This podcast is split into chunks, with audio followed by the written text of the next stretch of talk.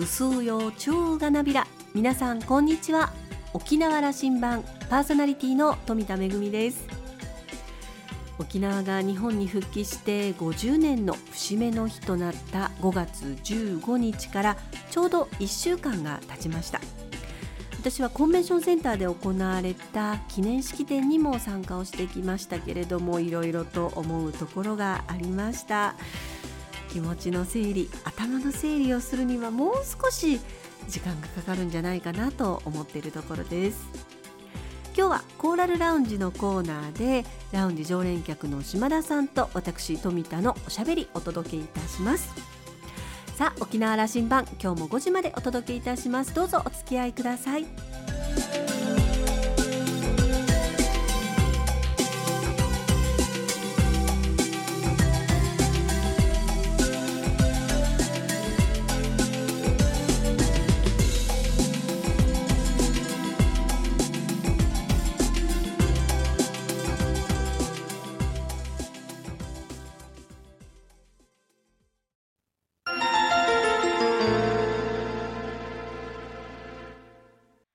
那覇空港のどこかにあると噂のコーラルラウンジ。今週はラウンジ常連客で沖縄大学地域研究所特別研究員の島田克也さんと私富田恵のおしゃべりです。沖縄が日本に復帰して50年。節目の対談です。それではどうぞ。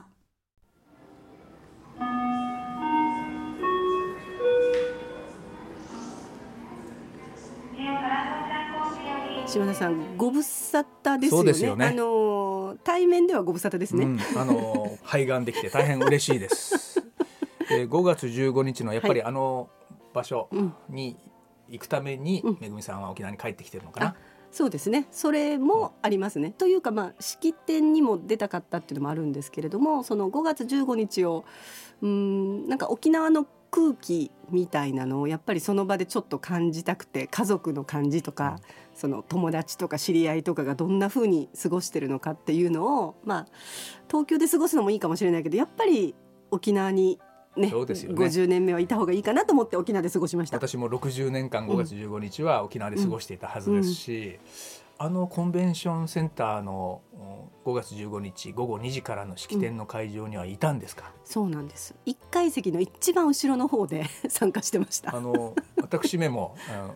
北中グッソン観光協会の会長として、ええ。えーデニー知事から招待状をいただきまして、うん。名誉なことでうん、欠席しました、あら、用事があって。その代理の方とお会いしました。あそうでしたか。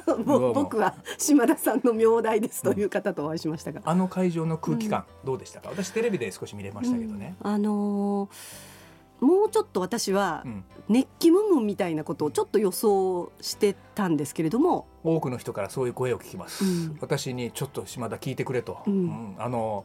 こんなもんじゃないだろうと。50周年の記念の式典というものはという人が多かったかもしれない、熱を感じるかなと思いながらうん。私はその1階の一番後ろの席で見てたんですが意外と静かででちょっと空席もあったりしてでこうまあ淡々と式典が進んだというような印象でした。ただまあいろんな方がさまざ、まな立場でご挨拶をなさったのでその言葉を一言一言聞きながらでまあその参加されてる皆さんの空気感というか、うん。その拍手の大きさとかうん。を聞きながらあの、まあ、いろんなことを感じましたけれどもね。あのうこれね、うん。テレビだから画面やっぱり例えばね岸田さんの首相の挨拶、うん。うん。まあ、あの人はあの言葉をたくさん、えっと、伝えることを聞く耳だとおっしゃって。る、うん。あの映像大事でかりゆし爽やかにいいんだけどもええ。ペン2本刺しちゃいかんだろうと。多分ラジオ聞いてる人みんな思ったはずよ。あれでもお付きの方とかがあボールペン刺さってるんですよとか言わなかったんですかね。そうだよね。ただ、まあ、あれも見方によってはギリギリまで文章を遂行したいっていうイメージもあったのかなとかもしくはいろんなことをあいろんな方のお話を聞いて、首相はこうメモを取られるっていう話を聞いたことがあるのでもしかしたらあの場で、うん。あのメモでも取ったのかなと思ったんですけどただそういう素振りは見なかったですね。ペンを2本立てて そこにかりゆしって立っちゃいかんだろうと思うの一つ、うん。えーデニー知事はい。もなんていうかな責めたくないけども、うんもうちょっと高級なものをこの一丁羅を着ていってほしかったなと思うんだけど、ね、下流市のことですか、はい、ああの皆さん本当に下流して参加される方が実は多くて、はい、ほとんどスーツの方はいらっしゃらなかったんですよ、うん、もうスーツだとあ SP の方かなみたいな感じであの出席者の方はほぼ壇上の方も客席もえー、と下流市だった。それはあの平服でお越しくださいっていうのがまあ招待状にあったんですよ。で私も実は下流市で行こうかなと思ったんですけど、うん、でも考えた時に下流市ってまあ今日も私下流市なんですけど結構まあ、トロピカルな感じでおめでたいこう赤とか黄色とか派手な色のものが多いんですけどあの場に行くのに果たしてそんなものを着てっていいのかって私迷いまして結局迷った挙句私はあのほぼ黒に近い紺のドゥジンカ感あの流装で 行きました、地味な。あのまあ色合いもあるけどもね、うん、やっぱりあのオフィシャルな場で着ていくかりゆしっていうのは、うん、人気で、ね、ありますね。あの量販店で売ってるものじゃない、うん、そうですね。まあもうここまでにしておきましょう。そうですね。そういうことを思ったりとかね,はい、ねあの東京からご挨拶なさった、あの陛下ね、天皇の挨拶。あの民沙織のネクタイ。そうでしたね。最初は気づかなかったんですけど、う？ん、あネクタイは民沙織だなとご挨拶の中で、はい、あの気づきました。言葉もあのこちらに届くものはありましたよね、うん、そうですね。あの具体的にはおっしゃらなかったですけれども、うん、沖縄には課題があるというお言葉でした、それからから、そうですね。あの、見ている者同士で話したんですけども、涙が溜まってるんじゃないかというふうに、え見える、見えた。ポロリとは落ちなかったけど、めぐちゃんどう見た？何かあのそこまではそれが涙であったのか何だったのか私は分からなかったですけれどもただあの思いがある思いを寄せてらっしゃるっていうのはあの感じました。うん、たかな、うん、あのそこまでで僕はもうテレビ終わって、うん、あの用事の現場に出かけたんですけども、ええ、あの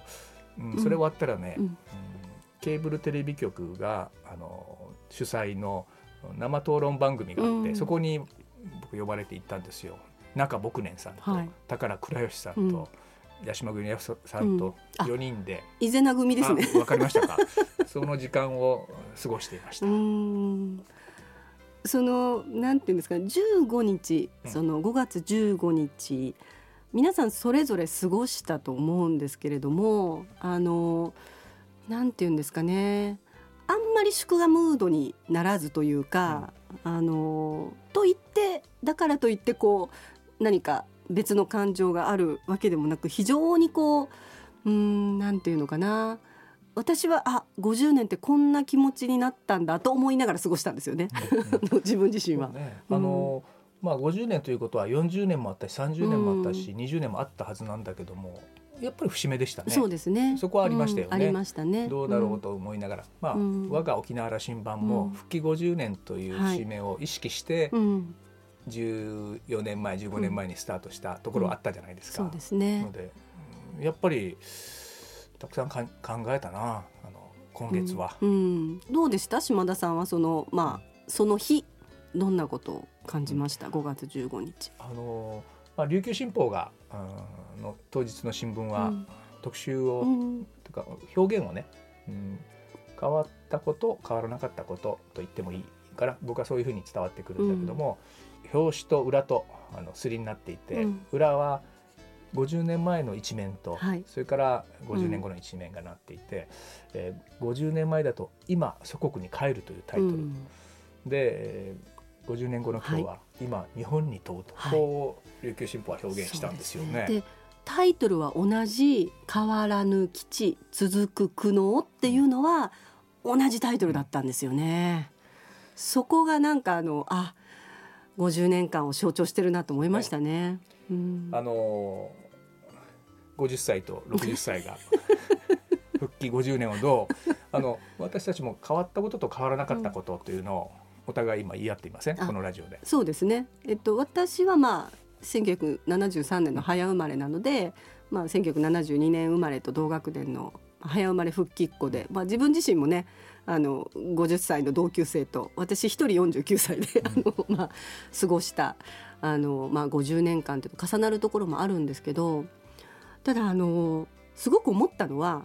あのよく笑い話で復帰したら沖縄に雪が降るんじゃないかってみんな思ってたっていう、うん、子どもたちはそういうふうに思いましたっていうのが笑い話であるんですけどあの最初にこの話を聞いた時にはそんなわけないだろうってこうすごくまあおかしな あのネタだなっていう感じで思ったんですけど結構これ象徴的だなっていうのを思っていて。それはイコール復帰しようが何しようがまあ気候は変わらない。つまり沖縄の位置って変わらないんだよなと。沖縄が今も昔もこの亜熱帯の、まあ、アジアのど真ん中で海に浮かんでいてっていうのは実はもうずっと変わらなくてでも周りがそのまあ、政治情勢が変わりそれからまあ世界情勢の中で、えー、まあきな臭いところがどこにありみたいなことであの沖縄のあの重要度が変わってくるって言った時に、あの雪は降らないずっと降らない。だけどその沖縄は変わらないけれども周りによって沖縄って本当に翻弄される運命にある。その位置にいるっていうことは今も昔もずっと変わらないんだなっていうのはその雪の話をあの、うん、なんかまたね聞きながらちょっと思ったりしましたね。そういうその、うん、周りによって動くということが変わらない。変わらない、うん、翻弄されるっていう。本質かもしれないな、うん、あの私からはやっぱり琉球新報も通ったこの基地問題ですよね、うん、えー、変わらないことはまさに変わらないんですよ。うん、すね、あその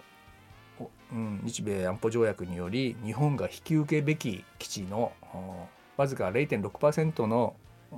面積の地に7割押し付けていると、この状況は変わりませんと、これその通りですよね、人の心はだいぶ変わったと思っていてね。50年前のねこの、うん、米軍基地に対する思いは、えー、その軍事基地その暴力機能である軍事基地これとにかく平和のためにこれは撤去させるんだと、うん、このことへの強いうちら中の思いがこれが闘争だったりでしたよね。うん、今こういろいろ統計見ていくとねやっぱり日米安保も必要だし、うん、それから防衛の軍事も必要だし基地も必要だということが数字上も上がってきたうちの町もそう変わったんですよね。うん、でうんまあ、あのその表れとして自衛隊を認めるようになったとかねだって50年前、うん、あの成人式に来るなとかね。そうですね、うん、そういうことしてたところが自衛隊に感謝状を出すような、うん、那覇市議会でそういうことになってきます。そんなふうこれ変わったこと。米軍基地に出す感情は沖縄に過重な負担を押し付けているということへの反発、うん、異議申し立てここになっていったと、うん、うん、50年前だと純粋に軍事基地があるということへのこれはいけないということだったけども、これ変わっていきましたよね、ここはそうですね。あのある、まあ、東京のラジオ局からのインタビューで僕はそう答えましたけどね、うん、沖縄の人の心どう変わりましたかというところ。うん、でそれにまあ気が付いたうちなんちゅたちが、まあ、声を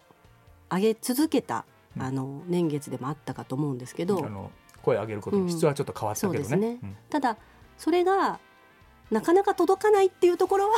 変わってないなっていうのはでもますます届かなくなったんじゃないかっていうのはあのー、思いますね。うん、あのー、50年前だとね日本政府の中も何とかしようとしたということはあったのかもしれない、うん、しかしもっと大きな壁があってね、うん、アメリカというね、はい、そこが変えられなかったと。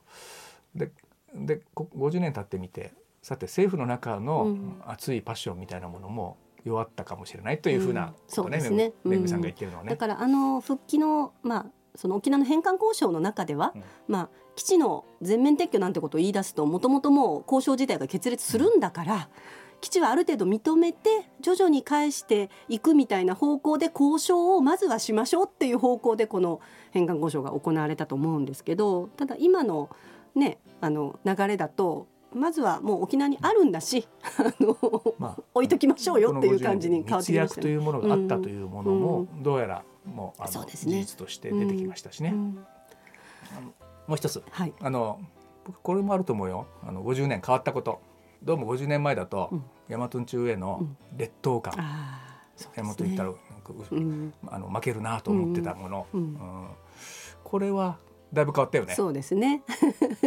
でもこれは本当にいろんな分野で、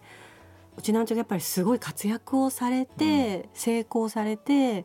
でこうまあ私たち自身がそのうちなんちであることに誇りを持てるような偉業をもういろんな人が成し遂げてくれたおかげだなって思いますね。ね。それを象徴的に言われるのは具志堅用高さん具志堅用高さんとか安室奈美恵さんとか、でも本当にいろんな方がスポーツでも芸能界でも本当にいろんな方々があの多分その方々ってやっぱり東京に出る時とか世界に出ていく時にきっとコンプレックスを持ったままあの始められたと思うんですけどそこをこう跳ね返すだけのなんかパワーみたいなものがあってでそれがそのその人だけじゃなくて私たちもそのなんていうんですかねパワーを享受してるというか。そんな感じですね。あの70年代、まあ、80年代の前半ぐらいまでうちなんちゅうはちょっとやっぱり、あの東京封じしてたわけさね。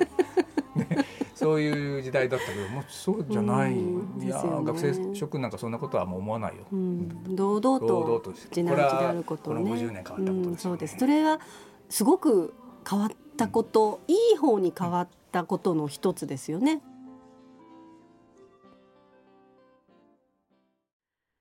島田さんは5月15日はずっと沖縄で過ごしてきたということでしたが私は県外や海外で過ごしたという年もありました。節目の年となる今年の5月15日は沖縄で式典にも参加することができてさまざまなことを感じました。忘れられない5月15日となりました。島田さんとはちょうど10歳年が違うんですけれどもまあ年齢によってもそれからどこで過ごしたかによってもそれぞれ沖縄に対してまた復帰に対する思いも違いますよね、えこの1週間の SNS の投稿などを読んでいても人それぞれだなと感じたりしています。今週のコーラルラウンジはラウンジ常連客で沖縄大学地域研究所特別研究員の島田克也さんと私富田恵のおしゃべりでした。2人のトークまだまだ続きます。来週も引き続き島田克也さんと私富田恵の沖縄復帰50周年対談をお届けいたします。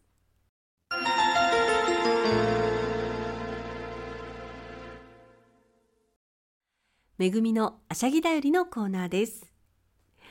造幣局から沖縄復帰50周年記念貨幣が発行されることになりました。プルーフ仕様の1万円金貨幣と1000円銀貨幣それぞれ特製ケースに組み込んだ製品2種類を販売することになっています。ちなみにこのプルーフ仕様の貨幣なんですけれども、えー、表面を鏡のように加工して、えー、模様を艶消しにして浮き出させたということで特別に丁寧に製造された貨幣ということになっています。まず1万円金貨幣は純金でできていまして表面は首里城の正殿と琉球舞踊4つだけ裏面は伝統工芸の瓶型の模様です1000円銀貨幣は純銀にカラー仕様となっていまして、えー、首里城の正殿と野口ゲラ、デーゴ、えー、裏面は瓶型の模様になっています。販売価格なんですけれども、1万円金貨幣は消費税送料込みで15万3500円。1000円銀貨幣は消費税送料込みで1万1700円となっています。あのこうした記念貨幣というのはとても人気だということであのいつも申し込んで抽選という形になるそうなんですがえ今回もですね6月6日まではがきもしくは造幣局のオンラインショップで申し込む形になっていまして、え抽選をして当選された方には連絡があるということです。私は先日の、えー、式典であのディスプレイされていましたので本物を見ることができたんですが、まあ、なかなか手は出ないのでミーコッチだけにしていますけれども興味のある方はぜひ造幣局のホームページでご確認ください。めぐみのあしゃぎだよりのコーナーでした。